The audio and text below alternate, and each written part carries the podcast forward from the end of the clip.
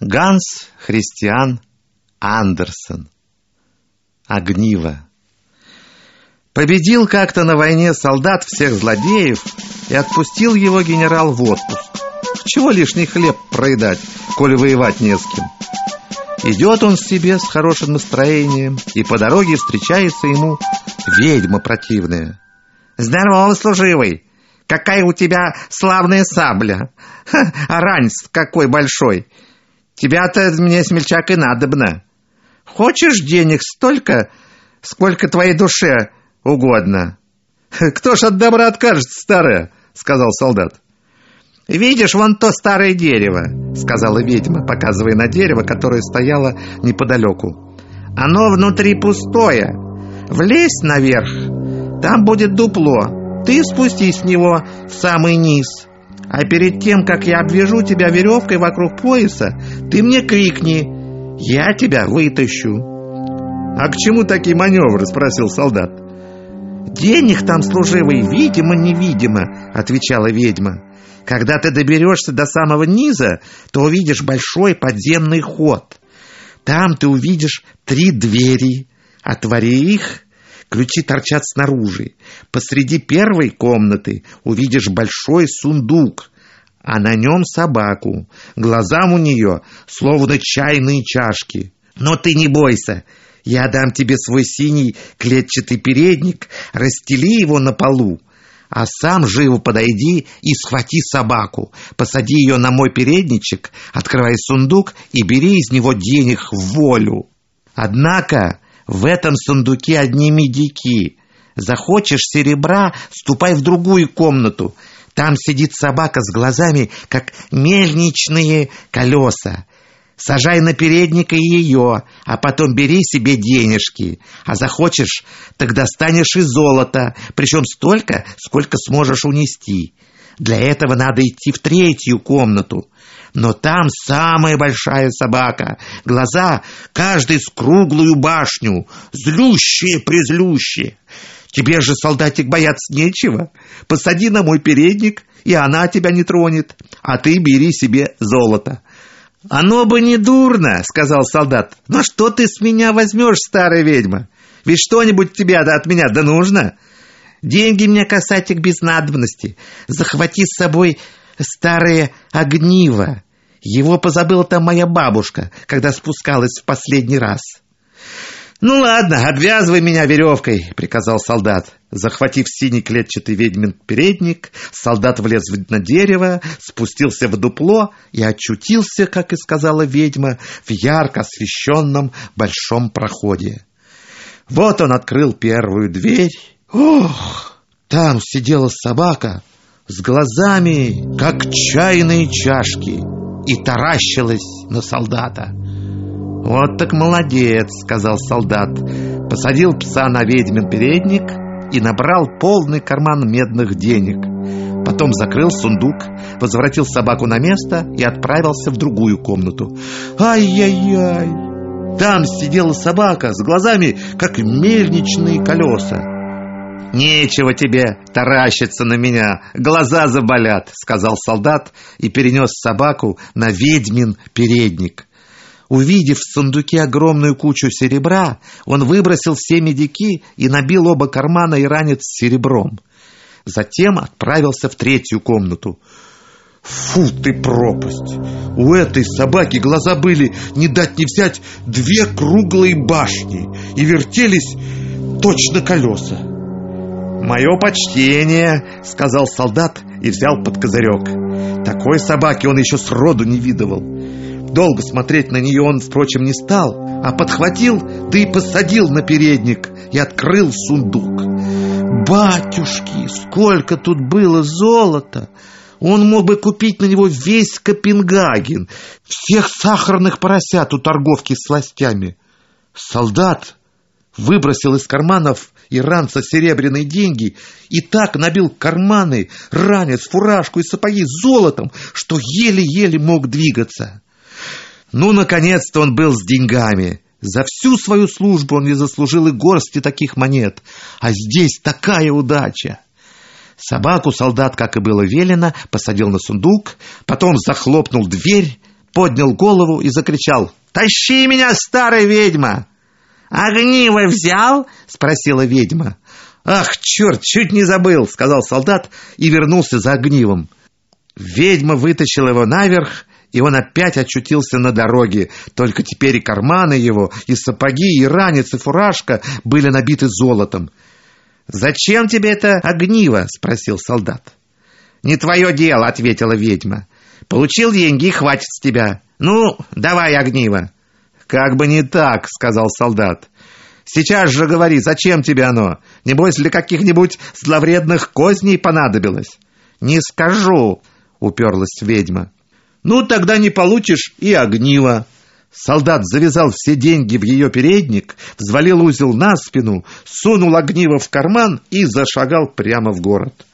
Город был чудесный. Солдат остановился на самом дорогом постоялом дворе, занял самые лучшие комнаты и потребовал все свои любимые блюда. Теперь ведь он был богачом. Слуга, который чистил приезжим обувь, удивился, что у такого богатого господина такие плохие сапоги. Но солдат еще не успел обзавестись новыми. Зато на другой день он купил себе и хорошие сапоги, и богатые платья.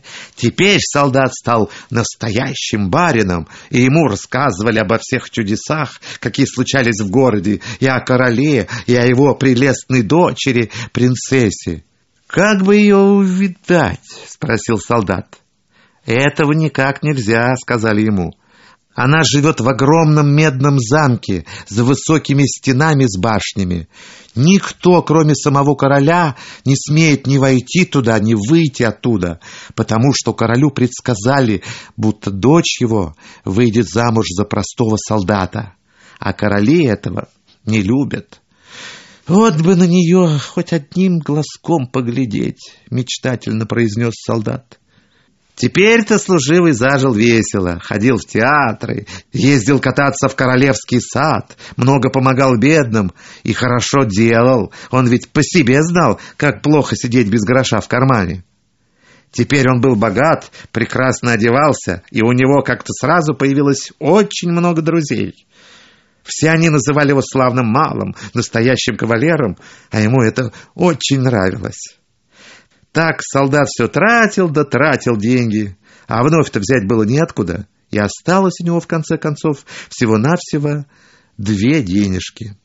Пришлось перебраться из хороших комнат в крошечную коморку под самой крышей, самому чистить себе сапоги и даже латать их. Почему-то никто из новых друзей не навещал его. Уж очень высоко было к нему подниматься. Однажды вечером сидел солдат в своей коморке. Уже совсем стемнело, когда он вдруг вспомнил про маленький огарочек в огниве, который взял в подземелье, куда спускала его ведьма.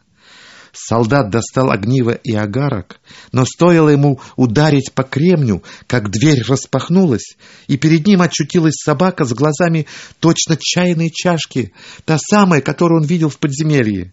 «Что угодно, господин!» «Ваф! Ваф!» — пролаяла она. «Вот так история», — сказал солдат.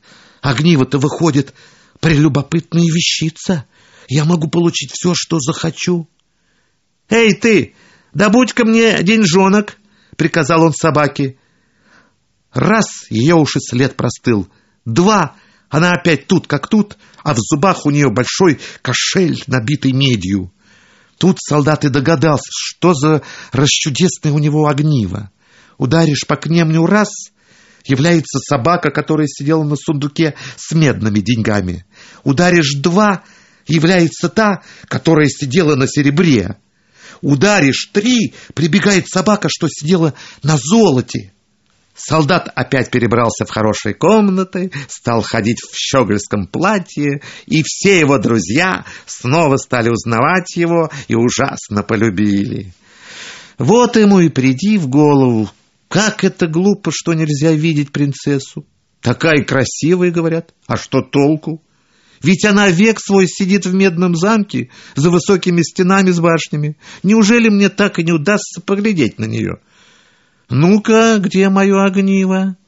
И он ударил по кремню раз. В тот же миг перед ним стояла собака с глазами точно чайной чашки. «Теперь, правда, уже ночь», — сказал солдат. «Но мне до смерти захотелось увидеть принцессу, хоть на одну минуточку». Собака сейчас же за дверь, и не успел солдат опомниться, как она явилась с принцессой. Принцесса сидела у собаки на спине и спала. Она была чудо как хороша. Всякий сразу бы понял, что перед ним настоящая принцесса. Солдат не утерпел и поцеловал ее. Он ведь был бравый воин, настоящий солдат. Собака отнесла принцессу назад, и за утренним чаем принцесса рассказала королю с королевой, какой она видела сегодня ночью удивительный сон про собаку и солдата. Будто она ехала верхом на собаке, а солдат поцеловал ее. «Вот так история!» — встревожилась не на шутку королева и на следующую ночь к постели принцессы приставили старуху Фрейлину. Она должна была разузнать, был ли в том самом деле сон или что другое. А солдату опять до смерти захотелось увидеть прелестную принцессу. И вот ночью опять явилась собака, схватила принцессу и помчалась с ней во всю прыть. Старуха Фрейлина за ними пустилась вдогонку. Увидав, что собака скрылась с принцессой в одном большом доме, Фрейлина подумала — Теперь я знаю, где их найти. Она взяла кусок мела, поставила на воротах дома крест и отправилась домой спать. Но собака, когда понесла принцессу назад, увидала этот крест, тоже взяла кусок мела и наставила крестов на всех воротах в городе. И это было ловко придумано. Теперь Фрейлина не могла отыскать нужные ворота. Повсюду белели кресты, Рано утром король с королевой, старуха Фрейлина и все офицеры пошли посмотреть, куда это ездила принцесса ночью. «Вот куда!» — сказал король, увидев первые ворота с крестом. «Нет, вот куда, муженек!» — возразила королева, заметив крест на других воротах. «Да и здесь крест, здесь!» — зашумели другие, увидев кресты на всех воротах. Тут все поняли, что толку им не добиться. Однако королева была женщиной умной умела не только в каретах ездить. Она сшила крошечный хорошенький мешочек, насыпала в него мелкой гречневой крупы, привязала его на спину принцессе и потом прорезала в мешочке дырочку, чтобы крупа могла сыпаться на дорогу, по которой ездила принцесса. Ночью собака явилась опять, посадила принцессу на спину и понесла к солдату. Солдат уже так полюбил принцессу, что начал жалеть, отчего он не принц. И захотелось ему жениться на королевской дочке. Собака и не заметила, что крупа сыпалась за нею по всей дороге, от самого дворца до окна солдата, куда она прыгнула с принцессой. Поутру король и королева сразу узнали, куда ездила принцесса, и солдата посадили в тюрьму. Как там было темно и скучно! Засадили его и сказали, «Завтра утром тебя повесят». Очень было невесело услышать это. А огниво свое он, как назло, позабыл дома, на постоялом дворе. Поэтому надеяться на чудесное спасение было нечего. Утром солдат подошел к маленькому окошку и стал смотреть сквозь железную решетку на улицу. Народ толпами валил за город смотреть, как будут вешать солдата.